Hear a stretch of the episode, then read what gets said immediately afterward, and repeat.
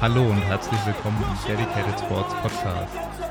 Ich muss mal gucken, wo ich überhaupt hinschaue. Das Problem ist, Sie sehen mich ja jetzt. Ja. Ich glaube, ich schaue da kurz in die Kamera erstmal. Ähm, ja. Weil alles andere ist, glaube ich, auch doof, wenn ich auf den Boden ja, schaue. Okay. Hallo und herzlich willkommen im Dedicated Sports Podcast. Heute reden wir über die drei größten Fehler im Bankdrücken zusammen mit unserem Coach Friedrich. Hallo Friedrich. Moin, moin. moin. genau, dann kannst du direkt mal reinstarten. Genau. Ähm, wie Julian schon schön gesagt hat, die drei größten Fehler im Bankdrücken und der erste äh, Fehler, den man relativ häufig sieht, der sich sehr, sehr einfach angewöhnen lässt, aber nicht mit, äh, mit so einer Leichtigkeit wieder abgewöhnen lässt, ist das Pausieren. Und ähm, damit meine ich nicht nur die Pausieren unten auf der Brust, was man äh, ja laut Wettkampfregelwerk auf jeden Fall machen muss, sondern auch das Pausieren oben, also das Trennen von Wiederholung von, äh, zu Wiederholung. Also wenn man auf gut Deutsch gesagt in der Konzentrik fertig ist, ähm, dass man nicht direkt wieder mit der Exzentrik von der nächsten Rap reinstartet. Das nehmen wir aber als zweites. Warum sollte man erstmal unten pausieren? Also erstmal, weil es auf gut Deutsch gesagt äh, wettkampfkonform ist, beziehungsweise alles andere ist nicht wettkampfkonform. Und wenn man auf den Wettkampf ja. guckt, dann ähm, sieht man schnell, dass der Hauptkampfrichter dort einem das Press-Signal gibt. Und da gibt es natürlich wie bei jedem Kampfrichter gewisse hm, Unterschiede. Und mal bekommt man ein Presskommando, was schneller geht, manchmal bekommt man eins, was länger dauert. Das hängt natürlich auch ganz stark davon ab, wie man die Hantel auf der Brust ablegt, ob man eher eine ganz unsichere Ablage hat oder ob man gefühlt mit der Hantel runtergeht und die sofort auf der Brust zum Stehen kommen lässt. Kriegt man tendenziell schneller ein Presskommando, wenn man da großartig einsinken lässt oder irgendwas unsicher macht, bekommt man auch gegebenenfalls gar kein Presskommando, wenn die ja. die ganze Zeit sich rumbewegt oder es dauert halt länger, bis man halt mal zur Ruhe gekommen ist. Und ähm, wenn man das natürlich nicht übt, und zwar nicht immer nur die super kurzen Pausen übt, sondern auch die längeren Pausen übt, weil man weiß nicht, wer da ähm, äh, vor einem sitzt, beziehungsweise eigentlich hinter einem beim Bankdrücken, je nachdem, wie man das sehen möchte. Ähm, aber ähm, man weiß ja nicht, welcher Kampfrichter da sitzt, man weiß nicht, wie, wie der drauf ist und ähm, äh, daher sollte man auf jeden Fall lange genug Pausen üben. Vor allem ist meiner Meinung nach so ein klassisches Touch-and-Go-Bankdrücken. Das macht zwar viel Spaß, das will ich gar nicht absprechen, aber dabei gibt es auch grundsätzlich ein Problem. Jetzt mal das kann man natürlich auch verbessern und perfektionieren, keine Frage. Aber ähm, dabei gibt es grundsätzlich ein Problem. Man hat ja generell einen Hardstop.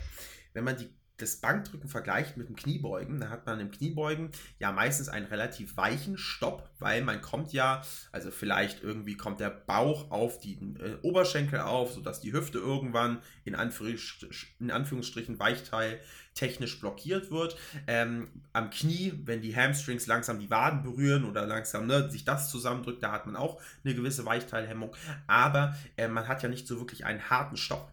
Wenn man jetzt Bank drückt, hat man diesen harten Stopp in Form des Brustkorbs, weil meistens könnte, wenn man jetzt, sage ich mal, eine Cambered Bar hätte, kann man meistens auch tiefer runtergehen, ne? sofern man jetzt nicht der unbeweglichste Typ in der Schulter ist oder so, ähm, dann kann man meistens auch weiter runtergehen. Das heißt, man hat einen relativ harten Stopp. Ähm, natürlich ist der Brustkorb auch, hat auch eine gewisse ähm, kann auch nachgeben, ne? ist jetzt nicht 100% steif oder sowas, das ist nichts, aber ähm, grundsätzlich hat man einen relativ harten Stopp und wenn man natürlich dort ein Touch and Go macht, egal ob man das jetzt oder vor allem, wenn man es bouncy macht, das heißt, wenn man wirklich ein bisschen einsinken lässt oder ein bisschen, ja, mit, mit Speed runtergeht sozusagen und dann versuchst mit dem den Schwung wieder mitzunehmen, hat man das Problem, dass man A super unkontrolliert ist und dadurch, dass man nicht so einen weichen Stopp oder so einen, Quatsch, nicht weichen Stopp, sondern so einen ähm, weichen Übergang wie in der Kniebeuge hat, in der Regel von Exzentrik zu Konzentrik, sondern dass man das relativ hart macht, ist es auch sehr schwierig, in die Konzentrik gut reinzustarten, weil man will man natürlich in die Konzentrik wieder mit einem guten Winkel reinstarten, man will sich nicht die Stange von der Schulter weghauen sozusagen, also dass sie von der Schulter in Anführungsstrichen wegfliegt. Ähm, oder nur stumpf gerade nach oben kommt, kommt natürlich immer hart auf die Bankdrücktechnik an. Aber nichtsdestotrotz, das macht schon grundsätzlich Sinn, dass man unten eine Pause macht. Ähm, und nicht äh, ein Touch-and-Go-Bankdrücken macht. Und wie gesagt, man braucht es sowieso fürs, für den Wettkampf und dementsprechend Pausen üben. Und das gleiche gilt für oben, weil wenn man jetzt, das haben sicherlich, hat jeder, der schon mal ein bisschen länger trainiert, schon mal gemacht, Rap 1 direkt angeschlossen, Rap 2 direkt angeschlossen, Rap 3. Und wahrscheinlich wurde die dritte spätestens die vierte Rap wurde sehr beschissen. Weil, wenn man oben keine Pause zwischen den Raps macht, man hat zwar oben nicht so einen harten Stopp, obwohl man hat den schon, weil die Gelenke irgendwann, ja, sind halt ausgelockt, ne? sind halt in ihrer, in ihrer gestreckten, oder das Ellenbogengelenk ist irgendwann in, ge, komplett gestreckt. Ähm, aber man nimmt sich jede gewisse ähm, Variation, jede, ähm, jede Unsicherheit, die man in der Konzentrik hatte, beziehungsweise in der Rap davor komplett hatte, nimmt man sich dann zumindest zum Teil mit in die nächste Rap. Und wenn man natürlich das von Rap 1 auf Rap 2 macht, dann mag das noch gut gehen, in vielen Fällen. Wenn man das von Rap 2 auf Rap 3 macht, dann kann sich das schon deutlich erhöhen. Dann geht das schon teilweise nicht mehr gut. Aber meistens ist es gerade von Rap 4, äh, 3 auf 4, spätestens dann geht es in die Hose und plötzlich ist Rap 4 unglaublich schwer, womit kein Mensch gerechnet hat. Und das hat genau den Grund, dass man sich einfach diese Unsicherheit immer weiter zieht und natürlich auch der Muskulatur nicht wirklich mal Zeit gibt, kurz wenigstens mal eine Sekunde mal ein bisschen klar zu kommen. Und ähm, koordinativ wird das natürlich auch immer anspruchsvoller, je mehr Unsicherheit mit reinkommt. Und das will man gerade im Bankdrücken nicht. Plus, man hat, man riskiert meistens auch dadurch einen Spannungsverlust. Da kommst du ja gleich sicherlich noch ein bisschen drauf. Ähm, aber ein Spannungsverlust durch solche Geschichten und Spannung auf der Bank zu verlieren, ist für die meisten Leute, nicht für alle, aber für die meisten Leute wirklich für die Bank das Todesurteil, weil das ist äh, das Allerschlimmste. Weil im Kniebeugen, Kreuzheben kann man immer noch mal neue Spannung aufbauen. Beim Bankdrücken ist das dann doch relativ schwierig. Ich sage nicht unmöglich, aber für die meisten Leute relativ schwierig. Und deshalb macht eure Pausen sowohl unten sowieso als auch oben, um die Raps voneinander zu trennen. Gerade oben muss das jetzt nicht 3000 Jahre sein, aber ähm, ein bisschen Pause äh, sollte da schon zwischen jeder Rap vorhanden sein. Okay, jetzt ist mein Bankdrücken scheiße. Nein, ich sag nicht, ich mach unten keine Pausen und oben auch nicht. ich sage mal so, du wirst es auf dem Wettkampf schwieriger haben, wenn da vor allen Dingen jetzt jemand sitzt, der dich unten ein bisschen verhungern ja. lässt, auf gut Deutsch gesagt. Äh, ja, ich muss tatsächlich sagen, also ich meine, so geht es wahrscheinlich vielen so, aber so eine Pause im Wettkampf fühlt sich unendlich lange an. Ja. Und bei der IPF wahrscheinlich international, das kannst du wahrscheinlich bestätigen, noch länger, oder? Ja, also ähm, es fühlt sich, ähm, es fühlt sich alles, ich finde generell beim Bankdrücken fühlt sich alles sehr lange an, bis du das Startkommando bekommst, bis du das Presskommando bekommst, bis du das Rack-Kommando bekommst.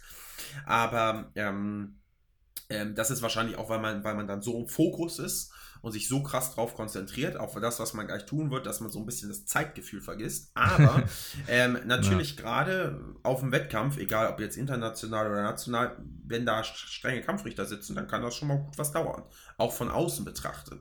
Und wenn man das dann nicht gewöhnt ist, dann äh, schlagen natürlich zwei Welten aufeinander und das willst du halt nicht. Sondern du willst ja im Wettkampf so gut darauf vorbereiten oder du willst dich im Training so gut wie möglich auf den Wettkampf vorbereiten, das heißt Pause machen.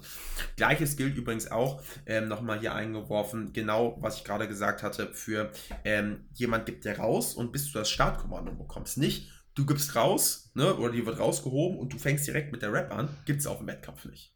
Das dauert teilweise ja. echt lange, ja. bis da alle Kampfrichter alles überprüft haben, gerade bei der Bank, das ist für Kampfrichter sowieso schon nicht einfach und wird in diesem Jahr noch schwieriger durch die neuen Bankdrückregeln in der IPF. Yep. Check da zu unseren gerne nochmal unseren Podcast ab, ähm, den wir Ende letzten Jahres gemacht haben. Yep ähm, zu den neuen IPF-Bankdrückregeln. Aber, ähm, oder nicht aber, nichtsdestotrotz, ähm, das ist sowieso schon schwierig und wird jetzt nochmal ein bisschen schwieriger. Das heißt, man kann sich sowieso darauf einstellen, dass das tendenziell immer länger dauern wird. Sowohl die Pausen als auch die Startkommandos. Und ähm, ja, das, ähm, das, das macht es nicht einfacher, sagen wir mal so. Und deshalb üben, üben, üben, Pausen üben. Ja, definitiv.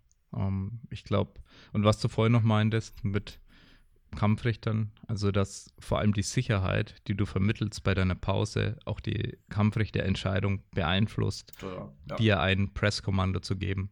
Genau. Das ist, glaube ich, auch ein sehr wichtiger Punkt, genau. was ich seit Jahren immer wieder versuche, den Leuten zu vermitteln. So diese Kontrolle der Stange im unteren Bereich, ähm, dass man die einfach optimiert.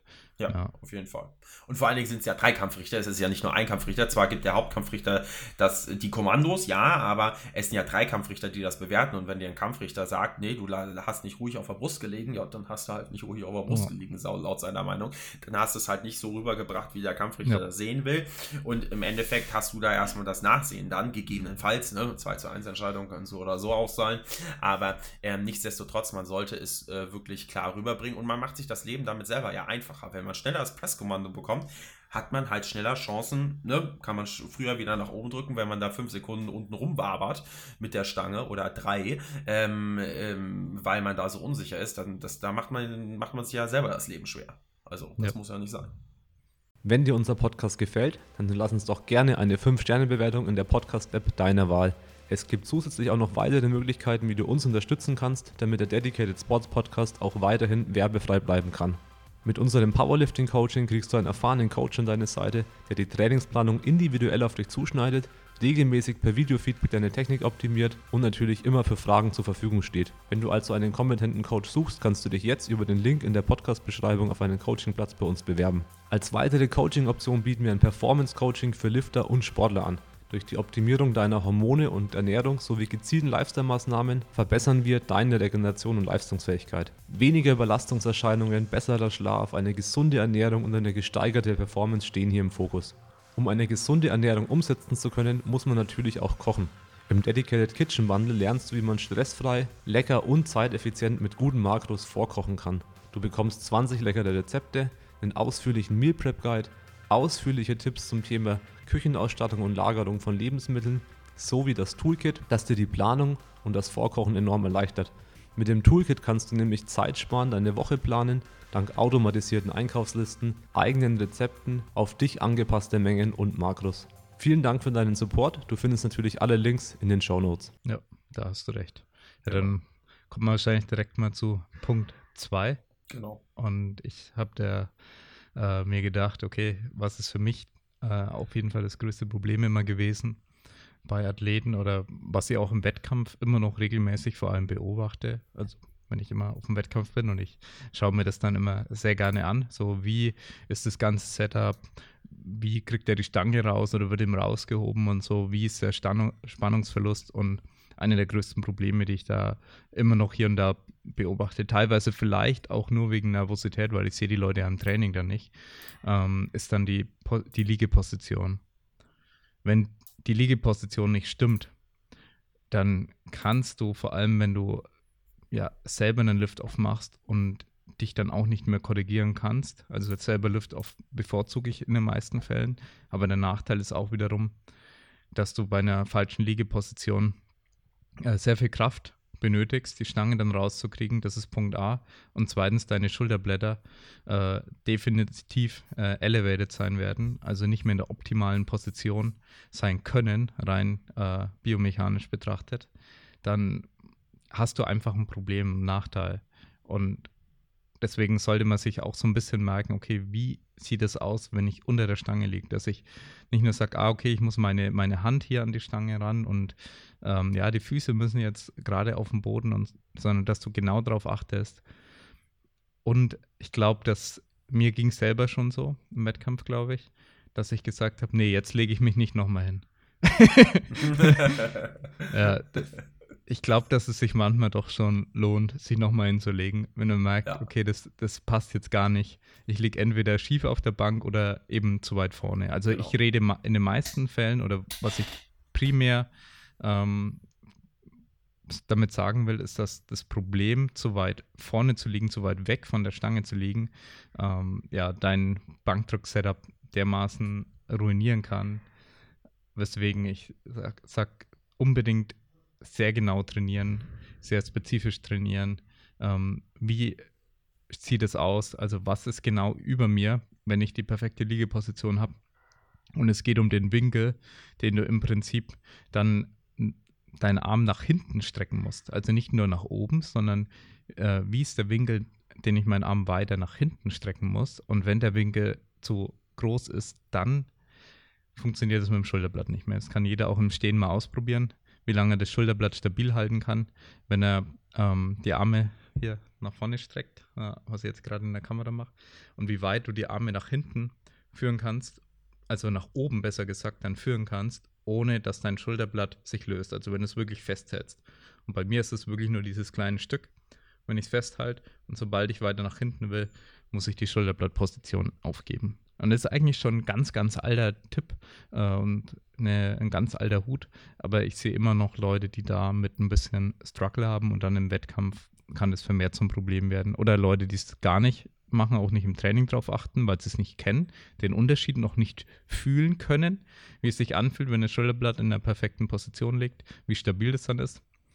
Und es trifft aber nicht unbedingt darauf zu, wenn du dir, erstens, wenn du equipped bist, äh, wo vieles schon mal ganz anders ist und du dann teilweise auch viel weit vorne, viel mehr vorne liegst und dir dann rausheben lässt natürlich, weil du kriegst es sonst eh nicht raus. Oder eben auch Leute, die machen eine extreme Brücke und liegen dann auch ein bisschen weiter vorne, weil sie dazu, tendi zu, äh, dazu tendieren, mit der Stange zu schnell nach hinten zu drücken und dann einen leicht unsicheren Handelpfad zu haben. Und wenn du dann nämlich zu nah an der, am Rack liegst, dann kann es sein, dass du ranstößt und das, ja, kann dir auch mal einen ungültigen bescheren, sag ich mal. Und kann, ja. ich, kann dir auch den Lift komplett kosten, weil wenn du da, ne, wenn du das gerade das Rack so doof erwischt, ja. sage ich mal, dass du keine Ahnung unter die unter die Aufnahmen drückst, ja guten Morgen, dann ist, äh, dann brauchst du auch nicht weiter ja. zu drücken.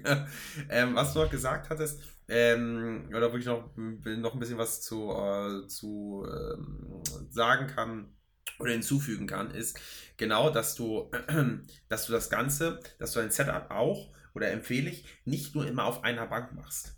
Ähm, klar, dein Setup soll möglichst ne, so eingespielt wie möglich sein, aber dass du dich auch mal an anderes Equipment gewöhnst, weil ja. gerade das ganze Setup und wo du liegst, dass du dich nicht zu sehr auf genau diesen einen Ort gefühlt die eine Handel, es geht nur in diesem einen Setup gut und wenn irgendwas anderes kommt, was auf dem Wettkampf so oder so da sein wird, ähm, dann funktioniert es plötzlich nicht mehr, weil du völlig aus deinem, äh, aus deinem, aus deinem Trott rausgebracht wirst, sondern dass du versuchst, okay, ich übe das da, ich übe das da, ich übe das da, dass du es, egal welche, in welchem Raum, egal mit welcher, ob da jetzt eine Eleiko, eine Rogue, eine IA, eine, äh, weiß ich nicht, äh, was haben wir noch? Keine Ahnung, egal welche Kombi da steht, ähm, dass du es damit kannst, egal gefühlt welche Stange, klar, eine KDK-Stange soll es schon sein, aber ne, egal was, wie die Umgebungsbedingungen sind, dass du es immer machen kannst, selbst auf einer selbst wenn du keine, keine, keine Wettkampfkombi zur Verfügung hast, wenn es irgendwie auf einer, ähm, auf einer ganz normalen Studiobank ist, dann da. Dann ähm, auch mal auf einer anderen Bank drücken oder mal, ne, dass man ein bisschen ja. Variation reinbekommt, dass man nicht zu sehr eingefahren ist auf oder eingeschossen ist auf diese eine, äh, auf dieses eine ähm, Setup, wo, man's, wo man sein eigenes Setup nur dran machen kann. Ähm, das ist die eine Sache. Und noch ein weiterer Punkt, und zwar, dass man sich nicht an ähm, das hat auch natürlich mit dem Setup, wo man drückt, zu, zu tun, aber dass man sich nicht an irgendwelchen Markierungen festmacht, wie man liegt, sondern dass man das immer zur Stange ausrichtet, weil ja. manche Leute machen es ja, dass sie an der Decke irgendwelche Punkte suchen. Ne? Da sind dann irgendwelche Balken oder irgendwelche Strukturen und da macht man dann fest, okay, ich liege jetzt genau auf der Bank. Erster Punkt, du wirst auf dem Wettkampf ja. woanders drücken und da werden ganz andere Strukturen an der Decke sein, vielleicht auch gar keine Strukturen an der Decke sein, who knows, je nachdem, was das für eine Decke ist. Ähm, und dementsprechend mach es immer an der Stange aus, wo du dich hinlegst. Ähm, weil, wenn du dann bei irgendwelche festen Bezug Bezugspunkte außerhalb dieser Kombi suchst, ne, dann ist es natürlich gefährlich, weil das kannst du auf dem Wettkampf ja nicht reproduzieren. Und ähm, du musst dein Setup bzw. deine Liegeposition reproduzierbar auf dem Wettkampf gestalten und dementsprechend, ähm, dass man sich daran ausrichtet und nicht, dass man sich an irgendwas anderem ausrichtet, was man auf dem Wettkampf sowieso nicht zur Verfügung hat. Genau. Ja, das ist ein sehr wichtiger Punkt. Ja.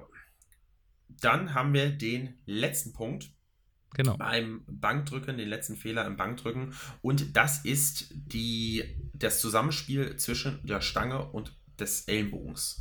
Also man drückt ja sozusagen, hm, man hat ja eine Bewegung in der Schulter, im Ellenbogen ähm, während des Bankdrückens und was man oft sieht, dass Leute einfach nur die Empfehlung bekommen, ähm, ja, dreh mal deine Schulter bzw. dreh mal deine Ellenbogen nach innen, mach eine externe Rotation äh, in der Schulter, damit der Ellenbogen etwas nach innen kommt. Und bei den meisten Leuten, wenn man diesen Tipp gibt, sieht man, dass die dann plötzlich exzessiv ihre, ihre Ellenbogen an den Körper herannehmen, was aber darin resultiert, dass sie gefühlt gar nicht mehr ordentlich drücken können, beziehungsweise je nachdem kann sowohl die Stange als auch der Ellenbogen dann ganz wilde Bewegungen plötzlich ausführen, ja. die aber gar nicht sinnvoll sind, weil man muss sich immer vorstellen, man hat grundsätzlich Gravitation, also unsere Hauptbelastungsrichtung, unser Hauptgegner, die Gravitation, die wirkt immer von oben nach unten. Da ändern wir auch erstmal nichts dran.